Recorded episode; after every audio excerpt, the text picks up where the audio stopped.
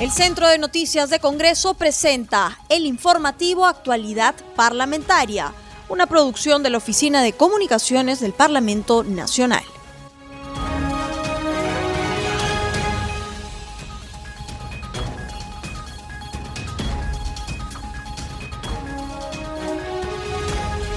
¿Cómo están amigos? Bienvenidos al programa Actualidad Parlamentaria, una producción de CNC Radio del Congreso. Este programa se transmite en las regiones de Amazonas, Chachapoyas, Radio Reina de la Selva, en Arequipa, Islay, Radio Las Vegas de Moyendo, en Huánuco, Radio Chalon Plus, en Junín, Satipo, Radio Tropicana de Satipo, en Moquegua, Radio El Puerto 102.9. Los saluda Rómulo Vargas y estoy en compañía de Anaí Suceda para acompañarlos en esta jornada informativa Anaís, ¿cómo estás?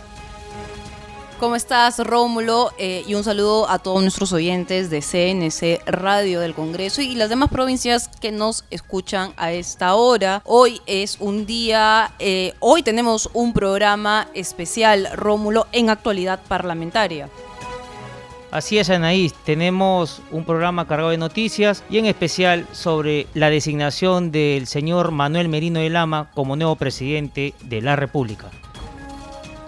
Así es, tras ser aprobado por 105 votos a favor la vacancia del expresidente Martín Vizcarra. Como bien lo has señalado, ha juramentado hoy en horas de la mañana el presidente del Congreso, Manuel Merino de Lama. En su discurso que hizo ante la representación nacional, el hoy ya presidente de la República, Manuel Merino de Lama, sostuvo que hay una crisis incuestionable en nuestra república y hay que actuar con mucha madurez. Él también sostuvo y ha garantizado que se va a respetar el calendario de estas elecciones electorales ya convocadas por el expresidente Martín Vizcarra, las cuales tendrán fecha en abril del año 2021. ¿Qué te parece si escuchamos el fragmento de esa parte del discurso del el actual presidente Merino de Lama?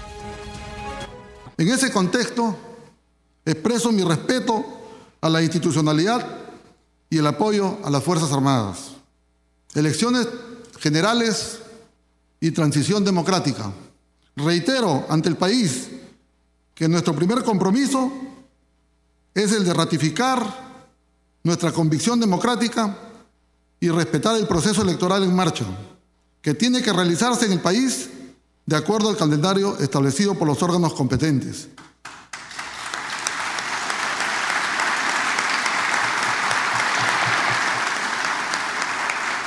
Nadie puede cambiar la fecha convocada en las elecciones del 11 de abril del año 2021.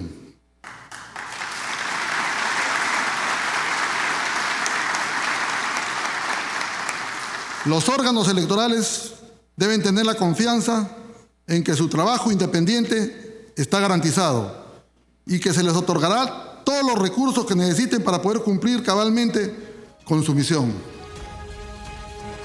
Anaís, el presidente Medino de Lama, en su alocución al pueblo, anunció también en el tema de salud que es consciente de que la salud es una principal prioridad y de que el Perú no puede parar. Vamos a mantener en lo posible a los equipos médicos y técnicos que tienen la responsabilidad de enfrentar la pandemia en la primera línea de batalla. Y sobre la reactivación económica y del empleo, también manifestó que la necesidad de continuar con la reactivación económica y relanzar la economía, ya que es importante que volvamos a dinamizar el mercado a través del fortalecimiento de las empresas, a las grandes y a las pequeñas, pero eso tiene que garantizar también la creación de puestos de trabajo y el retorno a la actividad económica de quienes han perdido su empleo perjudicados por la pandemia. Esa fue su alocución en este tema. También hay otros, ¿no, Anaís? Así es, pero ¿qué te parece si también escuchamos ese fragmento de su discurso, Rómulo? Reactivación económica y empleo. Nuestro país necesita también continuar con la reactivación económica y el relanzamiento de la economía. Es impostergable que volvamos a dinamizar el mercado fortaleciendo a las empresas, a las grandes y a las pequeñas, pero ese fortalecimiento tiene que garantizar también la creación de puestos de trabajo y el retorno a la actividad económica de quienes han perdido su empleo o se han visto perjudicados por la pandemia. En otro momento de su alocución ante la representación nacional también hizo mención sobre la descentralización. Recordemos que Manuel Merino de Lama nació en Tumbes y además es representante de esa región. Entonces la descentralización es muy importante para él. Él hizo mención que va a fortalecer la comunicación entre los gobiernos regionales y las municipalidades locales y distritales. Dijo que la comunicación va a ser una de sus prioridades y va a cumplir con las prioridades más urgentes para trabajar de la mano en beneficio de todos. En otro momento también hizo referencia a los temas de educación y seguridad ciudadana. Recordemos que el tema de educación por el tema de la pandemia fue uno de los talones de Aquiles en este gobierno y la seguridad ciudadana Manuel Merino de Lama sostuvo de que no le va a temblar la mano para solucionar este problema. En otro momento, sobre la unidad nacional y la lucha contra la corrupción, él hizo un llamado a la unidad. Sostuvo que debemos terminar con el enfrentamiento y producir un giro con respecto a la relación entre el Ejecutivo y el Legislativo, que lamentablemente en los últimos años no ha sido el adecuado. Eso fue lo que sostuvo el actual presidente de la República. Subrayó que la única forma de salir juntos de esta crisis política, moral, económica y sanitaria es haciendo una amplia convocatoria, no solo a las fuerzas políticas democráticas del país, sino también a las organizaciones representativas de la sociedad civil para proponer un gabinete de consenso y de unidad nacional que esté integrado por las personas más calificadas sin distinción de colores políticos, manifestó. Pero ¿qué te parece si también escuchamos esta parte de su discurso que hizo ante la representación nacional? Unidad nacional y lucha contra la corrupción. Permítame finalmente hacer un llamado a la unidad.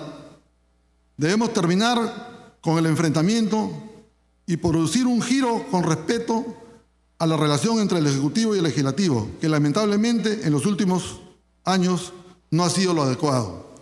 Igualmente, tenemos que llamar a la calma y la tranquilidad a todos los ciudadanos. No podemos dividir al país. Hay una mala intención de querer dividir al país y eso no lo vamos a permitir. La única forma de salir juntos de esta crisis política, moral, económica y sanitaria es haciendo una amplia convocatoria, no solo con las fuerzas políticas democráticas del país, sino también a las organizaciones representativas de la sociedad civil, para poner un gabinete de consenso y de unidad nacional que esté integrado por las personas más calificadas, sin distinción de colores políticos.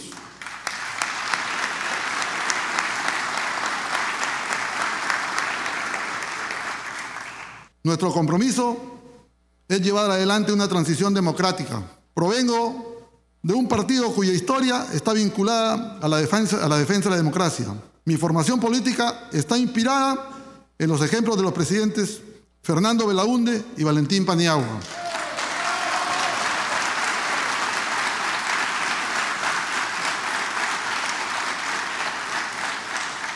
A quienes nadie se les puede señalar como inmorales o corruptos, por eso, en nombre de ellos, nuestro compromiso también está con la lucha implacable contra la corrupción y con el manejo transparente en la gestión de los recursos del Estado. El diálogo democrático y la búsqueda de consensos es lo que ha caracterizado nuestro paso por la presidencia del Congreso en los últimos meses. Y dentro de esa voluntad he tenido el apoyo de la mesa directiva, he tenido el apoyo de las nueve bancadas políticas, he tenido el apoyo de los 130 parlamentarios y quiero reafirmar mi agradecimiento por ese apoyo involuntario, un apoyo sin arreglo bajo la mesa, un apoyo en defensa y restricta de todos los peruanos para un Perú mejor. Anaís, este fue el discurso del presidente Manuel Merino de Lama, quien se refirió a temas de salud, reactivación económica y el empleo, descentralización, educación y seguridad ciudadana, unidad nacional y lucha contra la corrupción y tras su juramentación, bueno, ya se retiró del recinto parlamentario con destino a Palacio de Gobierno. Rómulo, continuando con el programa, estamos en la línea telefónica con la congresista María Teresa Cabrera, tercera vicepresidenta o no sé si llamarla segunda vicepresidenta del Congreso, congresista, para que nos explique cómo va a ser la nueva composición de la mesa directiva tras ya la juramentación del presidente Manuel Merino de Lama, que ha dejado ya el puesto de presidente del Congreso.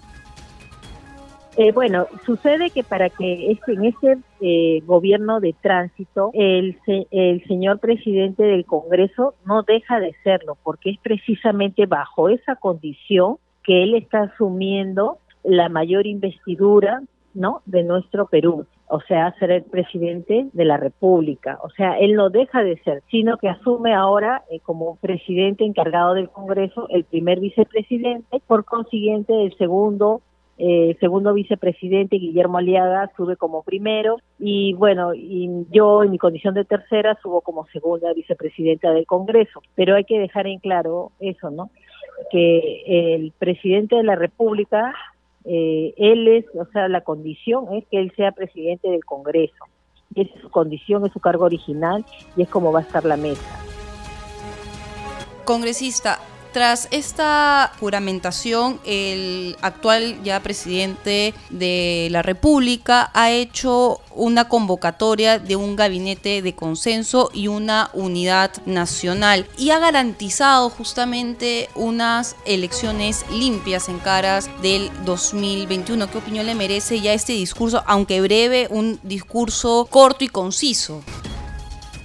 La verdad que una de las características de nuestro señor presidente de la República, Manuel Merino de Lama, es que es una persona bastante sencilla y una persona de consenso y que yo estoy segura que va a llegar al pueblo en la forma directa como este se merece, precisamente él, está buscando la unidad de todas las fuerzas políticas, pero no solamente de, los partidos, sino también de todas aquellas personas calificadas, independientes de nuestro país. Y eso es muy importante destacar, ¿no? Porque es loable, ¿no? Y rechazo categóricamente que haya habido algún acuerdo, algún contubernio para el tema de la votación. Y también es, es menester señalar que, que ha dejado en claro que las eh, la fecha de las elecciones se van a verificar el 11 de, abril del año próximo. Y eso significa pues que no ha habido, que nadie se quiere pretender perpetuar en el poder ni nada, sino que sencillamente no podríamos mantener a un truán, a un coimero mentiroso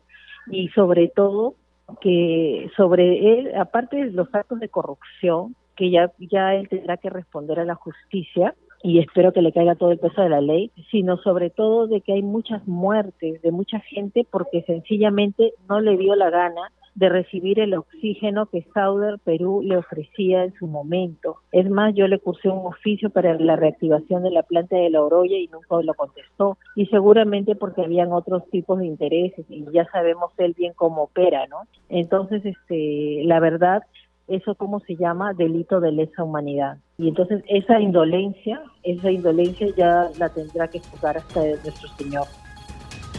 En torno a la composición de los ministros, ¿cree usted que esta debería ser de ancha base? Sí, el presidente de la República, Merino, así lo ha señalado en su discurso, ¿no? Que, esta va a ser de amplia base, que va a buscar el consenso, la unidad, ¿no? A él no le va a importar que seas de tal o cual partido, no le va a importar si votaste en contra o a favor de la vacancia, lo único importante es el Perú. Congresista, hoy más que nunca el país necesita de personas idóneas para enrumbarlo. Hemos visto que la Bolsa de Valores de Lima ya abrió en negativo, el dólar se ha disparado. ¿Cuál debe ser el perfil, por lo menos, del el titular de la cartera de Economía y Finanzas? Muy importante hoy, en plena pandemia internacional.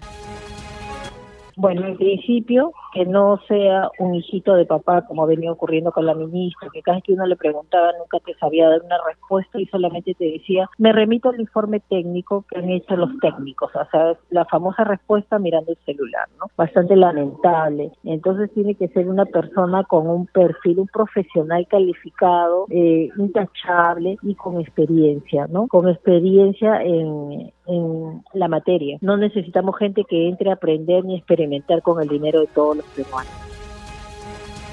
Congresista Cabrera, y en torno al tema de la nueva ministra o ministro de Justicia, ¿cree usted que debería de continuar con lo dejado por la ministra saliente o debería de ya llevarse una gran reforma de la justicia?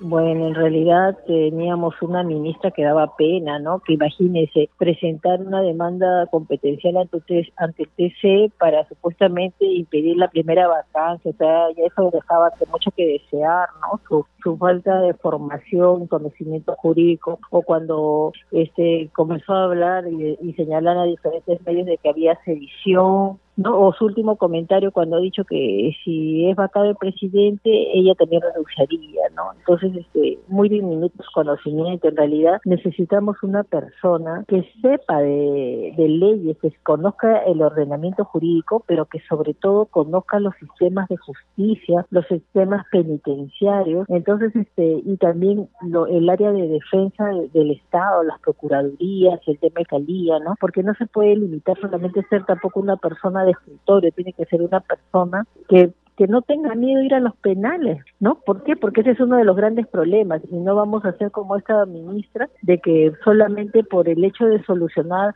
por el tema del COVID había que abrir las cárceles y por eso los delincuentes están en la calle.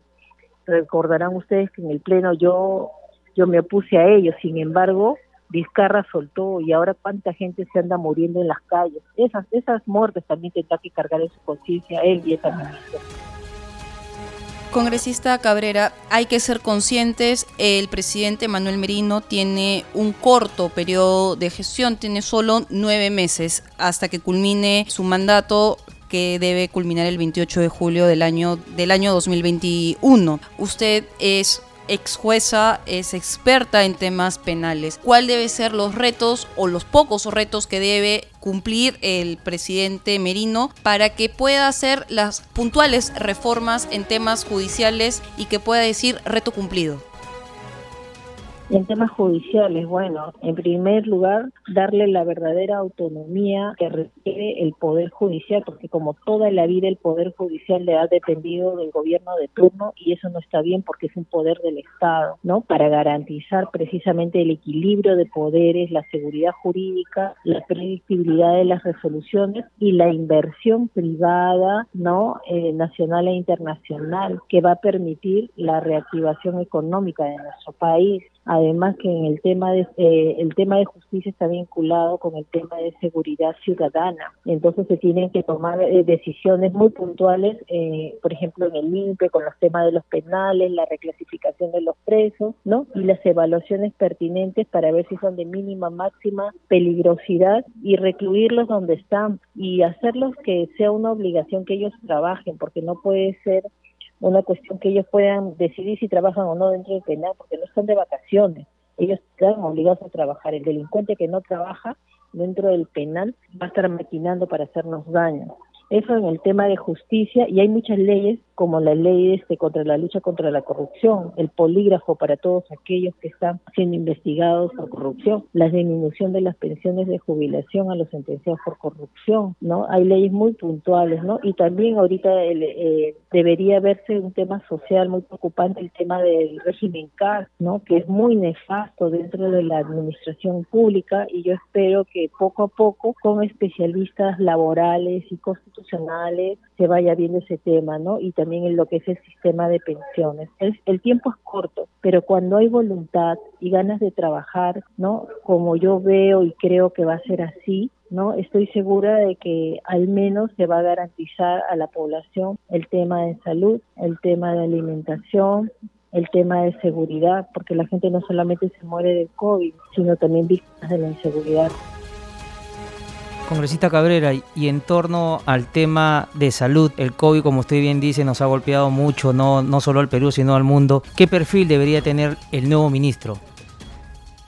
Bueno, también una persona, un profesional en la salud que por lo menos tenga 20 años en gestión pública dentro del sistema de salud y una conducta intachable. Y aprovecho esta pregunta para señalar qué pena que ciertos líderes políticos como el señor eh, Julio Guzmán no le importe la gente que se contagie y esté invocando a reuniones. Y eso también constituye un delito, ¿no? Porque no olvidemos que estamos en emergencia sanitaria y no puede estar este promoviendo situaciones que además generan agresiones, porque ya el día de ayer ustedes han visto que el congresista Ricardo Ha sido agredido y casi le han vaciado el ojo, ¿no? Y eso no es correcto, porque los peruanos no se debe propiciar el odio entre los peruanos, al contrario, la unión. Congresista, uno de los grandes problemas que hemos tenido en los últimos años ha sido la gran tensión entre el Poder Ejecutivo y el Poder Legislativo. ¿Cree usted que esta tensión va a disminuir ahora que el saliente presidente del Congreso ha asumido las funciones de presidente de la República? Claro, lo que pasa que como Martín Vizcarra no le gustaba pues que le estuvieran sacando parte de su historia, pero todos deben recordar que los audios no salieron, no los fabricamos los congresistas, salieron de su entorno, de las mujercitas que trabajan a su lado, de su amiguito Swing. Entonces, todos ellos fueron los que los habrían grabado, ¿no? Y habrían hecho comentarios respecto a su persona y cómo se venía trabajando y operando dentro del gobierno. Entonces, la molestia, la aflicción que él sentía, nosotros no nos podíamos quedar de brazos cruzados ante, hechos tan delicados donde se le involucra en temas de coimas, donde hay colaboradores eficaces, hay testigos, hay fotos, hasta el, hasta el extremo de negar una foto, de no reconocerse y después ya un peritaje lo, lo ha aclarado que, que sí son fidedignas o también el hecho de, de los WhatsApp que vimos recientemente el día domingo, ¿no? Sus conversaciones con una persona donde se muestra total, que es su total amigo, ¿no? Y después decir que apenas lo conocían. Entonces, mucho cinismo y sobre todo el tema de las conversaciones, los correlatos que ello contiene, donde todo pues se da cuenta y no hace más que corroborar las declaraciones de, todas esas personas aspirantes a colaborador eficaz.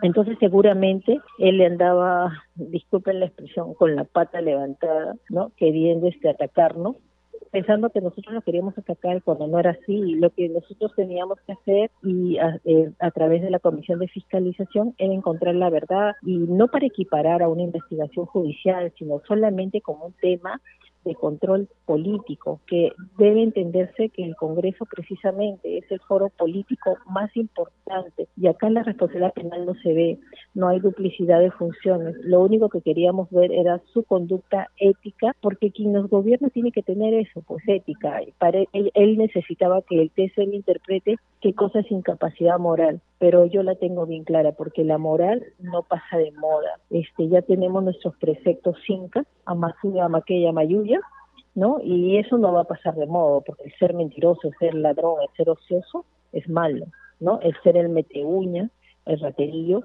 ¿no? Entonces, este, no, no, no pasa por ese lado. Encima de que para mí también ha ejercido violencia psicológica contra su mujer, porque como todos hemos escuchado cómo su la señorita de su confianza de su entorno diciendo que la otra secretaria andaba pidiéndole un hijo, ¿no? Entonces imagínense cómo se habrá sentido hasta su esposa. Y eso también tiene que ver con la ética. O sea, era una persona, pues, este, teníamos ahí un mentiroso, mitómano, picaflor, ¿no? Encima, este, con amiguitos a los que sí les dejaba entrar con celular ¿no? Entonces, una persona que, que no estaba a la altura para ser nuestro presidente de la República. Congresista Cabrera, ¿cuál cree usted que será ya el final de la situación penal del expresidente Martín Vizcarra. Se dice que la Fiscalía podría activar algunas medidas coercitivas en su contra en caras de las investigaciones que tiene en curso. Espero que lo haga, porque si bien es cierto hay investigaciones preliminares que recién han sido iniciadas como la del doctor Juárez Atoche, a la que la doctora Zoraida Vales le ha quitado el proceso para que lo vea otro equipo de fiscales, ¿no? Este, no olvidemos que ella viene arrastrando él no fue elegido por los peruanos, él llegó por este, a ser presidente por ser desleal con PPK, ¿no? A quien lo, quien lo llevó en la plancha presidencial. Y eso nuevamente lo califica pues de su falta de ética, ¿no? Entonces, este, él tiene que responder por el caso Chinchero, por Lomas de Hilo, por ese hospital de Moquegua, ¿no? Entonces, este, ahí ya son investigaciones que ya vienen desde antes, antes de que él asuma la, presidencia. Así que yo espero, y vamos a estar vigilantes, que la Fiscalía pida las medidas coercitivas, tanto más si él dice que se va a llenar a las investigaciones, que le dé para empezar su impedimento de salida del país y que se proceda al embargo de sus bienes. ¿Por qué? Porque esta persona puede hacerlos desaparecer. imagino que ya habrá estado en eso, por eso su afán de querer quedar en el poder. Congresista Cabrera, muy amable por sus declaraciones a CNC Radio del Congreso. Estaremos atentos, pues no, más adelante sobre los temas de actualidad parlamentaria y que nos gustaría tenerla también en estudios un día de estos para hablar en, en amplitud diversos temas de la coyuntura parlamentaria. Congresista Cabrera. Con mucho gusto. Gracias. Gracias Rómulo, Anaís. Gracias ambos. Rómulo, llegamos al final de actualidad parlamentaria, no sin antes indicar que este programa llega a las regiones de Apurímac, en Abancay nos escuchan a través de Radio Inca Tropical. En Arequipa, en Caima, a través de Radio Azul. En Ayacucho, en Huamanga, a través de Radio El Pueblo. En Cusco, en Urubamba, a través de Guaynapichu. En Huánuco, en Leoncio Prado, a través de Radio Shalom Plus. En Junín, en Satipo, a través de Radio Tropicana de Satipo. Y en Puno, San Román, a través de Radio Satel. Con nosotros será hasta el día de mañana.